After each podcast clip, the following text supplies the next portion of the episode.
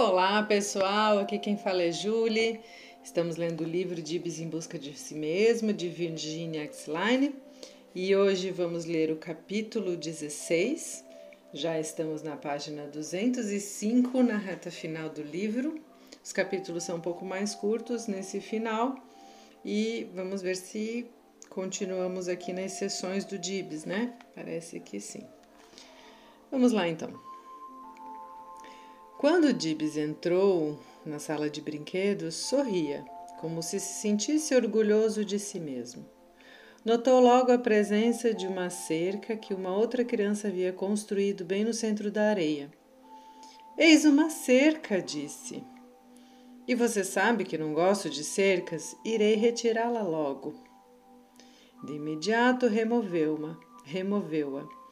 Apanhou uma espingarda e levou-a para a mesa onde a guardou na gaveta.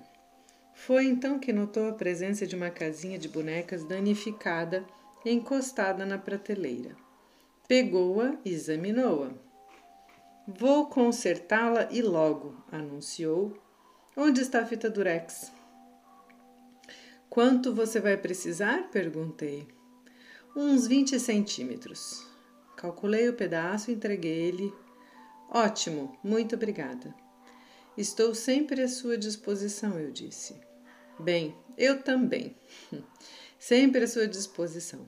Agora abrirei a janela para que o ar puro possa entrar.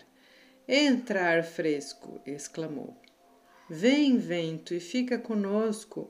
Papai não goste que eu fale com o vento, mas aqui posso conversar com o que bem quiser, desde que o sinta vontade. Aqui você realizou muitos de seus desejos. Eu disse, né? Papai acredita que as pessoas só devem falar com outras pessoas. Explicou com um brilho cintilante nos olhos. Papai sempre me aconselha a conversar com ele, mas isto não faço. Apenas o escuto, nada lhe respondo. Ou melhor, a maior parte das vezes fico calado. Isto deixa muito triste. A conversa se havia tornado um ponto nevrálgico entre Dibs e seus pais. E seu mutismo representava uma agressão ao criticismo paterno, à deficiência de afeto de sua mãe. Quando papai me cumprimenta com o seu bom dia, não lhe respondo. Ele insiste em me perguntar o porquê. Qual é o problema que você tem? Sei que você pode falar. Continuo sem dizer uma palavra. Não o fito também. Mantenho meu silêncio, Dibs confessou entre gargalhadas. Ele fica furioso. Encaminhou-se para a mesa, abriu a gaveta e retirou a espingarda. Atravessou a sala rumo à janela. Olhou a paisagem, observou o caminhão que passava por ali. Virou o rostinho e olhou-me. Jogo esta arma fora? Você sabe que não podemos apanhá-la de novo, eu disse. Poderia dar um pulo rápido e chegar até debaixo da janela. Sei disto, no entanto, não poderemos sair para buscá-la, respondi.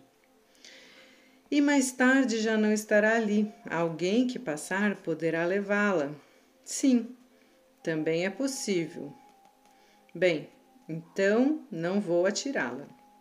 Andou vagarosamente ao redor da casinha e examinou a família de bonecos. Parou diante do papai e apontou a arma, tendo-o como mira.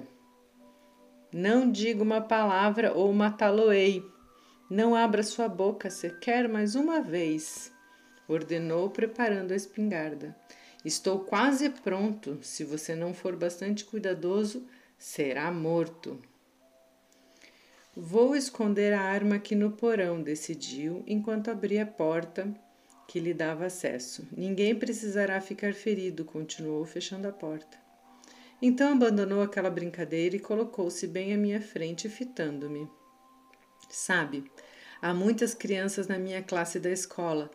Paulo, João, Davi, Carlos, Mário, Daniel, André e Ângela. Há um grupo muito grande de crianças na sua escola um grupo grande de crianças e você sabe o nome de alguns, não é verdade? Sei o nome de todos, corrigiu. Há garotos e garotas e são muito interessantes. Esta foi a primeira vez em que Dibs mencionou os nomes dos meninos e meninas de sua escola, expressando seu interesse. Havia pensado que no processo de desenvolvimento de Dibs seria benéfico propiciar-lhe uma oportunidade de participar de um pequeno grupo de interação. Aguardava o momento adequado para decidir sobre a viabilidade desta alternativa. Ainda não tinha recebido informações do seu colégio e continuava sem conhecer o nível de progresso de, que Dibs havia demonstrado, se é que o fizera. Resolvi perguntar ao próprio Dibs sobre o que ele achava da ideia de trazermos uma outra criança para brincar com ele na nossa salinha de ludoterapia. Dibs, você gostaria que uma outra criança, garota ou garota, viesse brincar com você às quintas-feiras? O inspirado do convite sacudiu-o. Seus olhos explodiram com agressividade. Não, não! gritou. Não quero ninguém mais aqui. Não quero uma criança com você? perguntei. Dibs parecia naufragar naquela onda de incertezas que parecia vê-lo envolvido. Ninguém mais deve vir para cá, falou tristemente. Você não quer nem imaginar a presença de outra pessoa aqui? É por isso que você disse não? Não, resmungou. Ninguém me quer bem. Ninguém deve vir então. Mas se essa outra criança quisesse vir e ficar aqui com você, faria alguma diferença? Não, gritou Dibs. Isto aqui é meu e quero que seja sempre só meu. Não quero que outra pessoa entre. Quero que seja apenas para mim e para você, confirmou, virando as costas e com os olhos já submersos em lágrimas. Entendo, Dibs. Se você prefere que esta hora aqui vivida seja participada somente por você e por mim, assim será. Não haverá dúvidas. É assim que eu quero. Quero que seja só minha, de nenhuma outra pessoa mais, insistiu. Como você queira, Dibs. Tibbs encaminhou-se para a janela e deixou que o silêncio caísse entre nós dois. Há muitas crianças na minha classe na escola, falou. Eu, eu. Hesitou e virou-se para melhor olhar-me. Bem, eu gosto delas, gaguejou, e quero muito que também elas gostem de mim. Mas não os quero aqui conosco. Não, você está aqui apenas para mim e isso é muito especial, só minha. Tudo aqui existe só para nós dois. Você gosta das outras crianças, entretanto deseja guardar esta hora unicamente para nós dois? Dibs concordou e atentamente conferiu as badaladas do carrilhão da igreja. Quatro horas, quatro horas. O sino da igreja anuncia e as flores do jardim também. O sol está ainda no céu. Na terra estão os girassóis. Há tantas e tão variadas coisas. É verdade, eu respondi. Aproximou-se então da pia e abriu a torneira no seu ponto máximo. Logo modificou o impulso da água, restringindo a um filete corrente. Bem, posso fazer a água gotejar ou jorrar a cântaros, da maneira que bem quiser. Sim, você pode controlá-la aqui ao seu modo e ao seu sabor do, do seu desejo, e ao sabor do seu desejo. Posso tê-la sob o meu domínio, disse Dibs. Certo, falou calma e deliberadamente. Eu posso, eu, eu, eu. Tentava expressar-se enquanto andava batendo de leve no peito. Eu, eu, eu, eu, insistia parado em minha frente. Eu sou Dibs e posso fazer coisas. Eu gosto de Dibs, eu gosto de mim. Um sorriso de vitória e felicidade seguiu as suas afirmativas, e a brincadeira com a água foi recomeçada. Dispôs a mamadeira a, sob a torneira em sua capacidade plena. A água jorrava em profusão em toda a sala. Saltava para trás e ria com sinceridade. Não me está molhando, comentava. Sei pular para fora do alcance do seu jato. Sei como defender-me. Com habilidade, Dibs inseriu um frasco menor dentro de um maior. Segurou outro frasco no ar e derramou água no menor. Oh, posso fazer coisas! exclamou. Posso fazer isto e aquilo, até mesmo experiências. Que divertido! insistia. As coisas juntas tornam-se divertidas. Posso tornar-me tão grande quanto o mundo aqui. Posso fazer o que quer que seja, desde que eu queira. Sou grande e poderoso. Posso fazer a água vir ou parar. Qualquer coisa que deseje fazer, poderei realizá-la. Alô, frasquinho, como você vai? Está aproveitando para sentir sua alegria? Não fale para o outro frasco. Ele é apenas uma coisa. Fale com as pessoas, com uma pessoa. Alô, João, alô, alô, Paulo, alô, Beto. Fale com pessoas. Mas quero ainda dizer alô para aquela garrafinha. E se assim desejo e aqui estou, então posso fazê-lo. De súbito, apanhou a mamadeira e o bico e pediu-me que adaptasse uma peça na outra. Entreguei-a de volta logo que terminei. Sem pausas, Sugou quase toda a água, olhando-me fixamente. Quando quero ser um bebê, posso ser. Quando quero ser um adulto, também posso. Se desejo falar, falo. Se sinto vontade de calar-me, emudeço. Sim, é deste modo que você tem feito, Dibs. Removeu o bico e bebeu a água pelo gargalo da mamadeira. Deixe-me mostrar-lhe alguma coisa muito interessante. Apanhou vários copos, colocou-os em fila e derramou pequenas quantidades de água em cada um. Com uma colher, bateu levemente nos copos. Ouviu os sons? Não são diferentes? Pois isso, pois isso fazer cada copo soar, pois posso fazer cada copo soar de uma maneira. É a porção da água que faz a diferença. Escute. Compare o som que vem deste cano com o que surge desta caixa, quando batidos por uma mesma palheta. Cada um tem o seu som, e há muitos sons que não sei fazer, mas que se produzem. O trovão é um deles. O cair das coisas produz ruídos especiais. Os frascos também têm seus sons. Sim, e posso produzir muitos tipos deles mas posso também ficar tão quieto a ponto de não produzir o mais leve som. Isto seria o silêncio. Você pode fazer sons e pode fazer silêncio, disse. Durante um longo tempo, Dibs conservou suas mãos imersas na água. Olhe, minhas mãos ficaram completamente encolhidas, exclamou, suspendê-las e exibindo-as para mim. É sim, respondi. Agora tem alguma coisa muito importante a executar. Uma a uma foi dispondo as jarras de tinta ao lado do cavalete sem diretriz prévia. Veja, vermelho, azul, amarelo, cinza, laranja, violeta, verde, branco, todas misturadas. Havia colocado justamente o pincel trocado em cada cor. Riu e gargalhou enquanto observava o cavalete.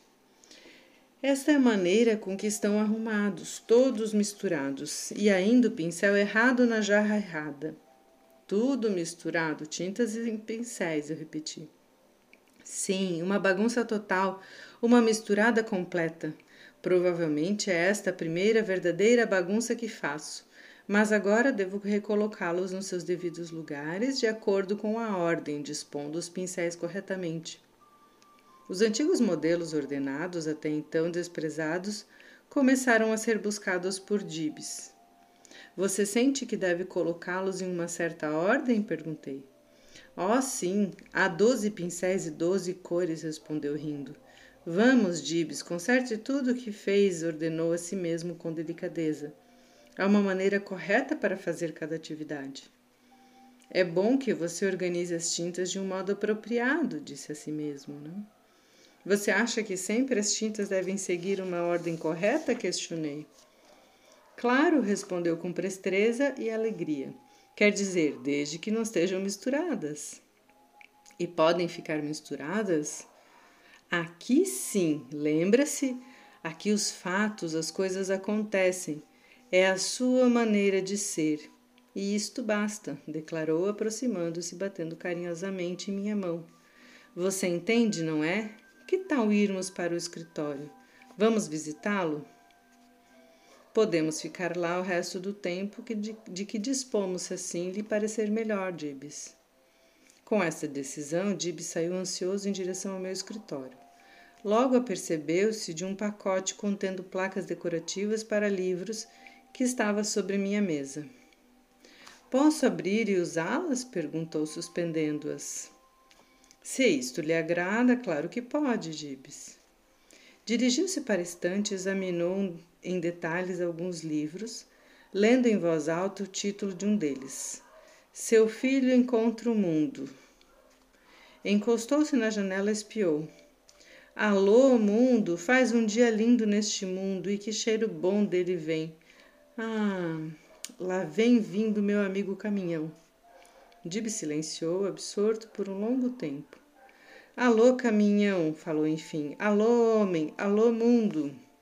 Dib sorria com todo o seu ser e retornou à escrivaninha onde manuseou o dicionário ilustrado. Velho livrinho cheio de palavras, acrescentei mais algumas, meu pequeno dicionário, livro de palavras de capa azul. Colocou as placas decorativas no livro e recostou-se na poltrona olhando-me. Havia um grande sorriso em Dibes. Daqui a pouco estará na hora de ir para casa. Quando for, levarei esta alegria bem dentro de mim. Voltarei na próxima quinta-feira e lembre-se, eu somente, ninguém mais. Eu e você. Não esqueceria isto, Dibs, respondi. Se você quer que esta hora seja apenas para você, há muito bem para mim. Está muito bem para mim. Quero que seja só nossa, murmurou, mas não para qualquer pessoa extra. E assim será, nenhuma pessoa extra, respondi. Apesar da recusa, imaginei que talvez a semente que havia plantado brotasse mais tarde e o encorajasse a convidar um amigo para participar de suas brincadeiras na ludoterapia. Ou, quem sabe, o estimulasse a aproximar-se mais de um amigo na escola. A cigarra soou anunciando a chegada de sua mãe. Até logo, voltarei na próxima quinta-feira e vou enchê-la de felicidade. Logo que saiu do escritório, Avistou sua mãe, olhou-me e repetiu sua despedida. Então iniciou uma carreira tão veloz quanto podia. E em instantes venceu toda a distância que o separava da mãe e, abrindo seus bracinhos, envolveu-a num abraço. Oh, mamãe, eu lhe quero tanto. Ficamos surpresas diante da espontaneidade da expressão de Dibes. De súbito, lágrimas afloraram nos olhos de sua mãe. Ela balançou a cabeça em despedida e, apertando a mão do filho na sua, deixaram ambos o centro. E assim finalizamos esse capítulo muito lindo, né? Nessa parte final em que o Dibs, de forma tão espontânea, vai correndo e encontra a mãe num abraço. Fiquei aqui até emocionada com a cena que imaginei. Espero que vocês estejam gostando. Boas reflexões e até o próximo áudio.